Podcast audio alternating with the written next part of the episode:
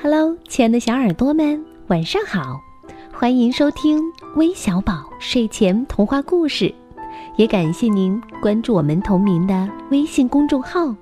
我是珊珊姐姐。今天是周五客串主播日，我们又迎来了一位小主播给大家讲故事。他是谁呢？快来听听他的声音吧。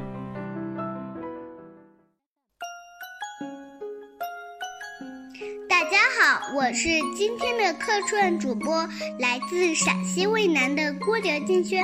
我今年五岁了，今天给大家带来是《等明天》。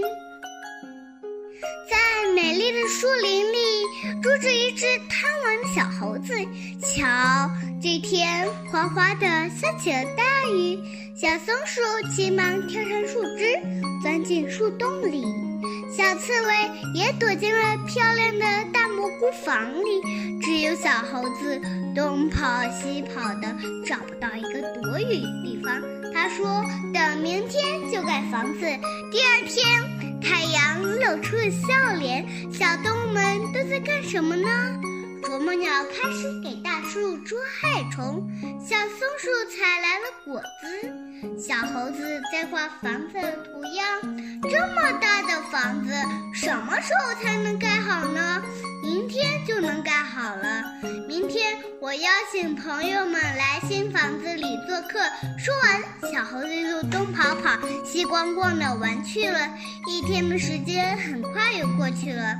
天太热，还是等明天再盖房子吧。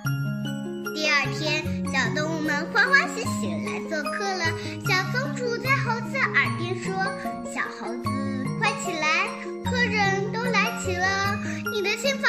在哪儿呢？我不是叫你们等明天来吗？我的新房子明天才能大盖好呢。”大伙儿惊奇说：“等明天？难道今天不就是你昨天说的明天吗？”要是今天下起雨来，看你往哪躲！也真巧，真的下起雨来了。客人们都急忙回家了，只有小猴子东跑西跑的，找一个躲雨的地方。谢谢大家！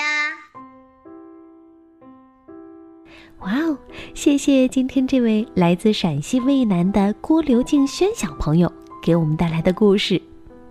如果你也想和他一样成为我们的客串主播，记得关注我们的微信公众号“微小宝睡前童话故事”，回复“客串主播”四个字，就可以了解到具体的参与方式啦。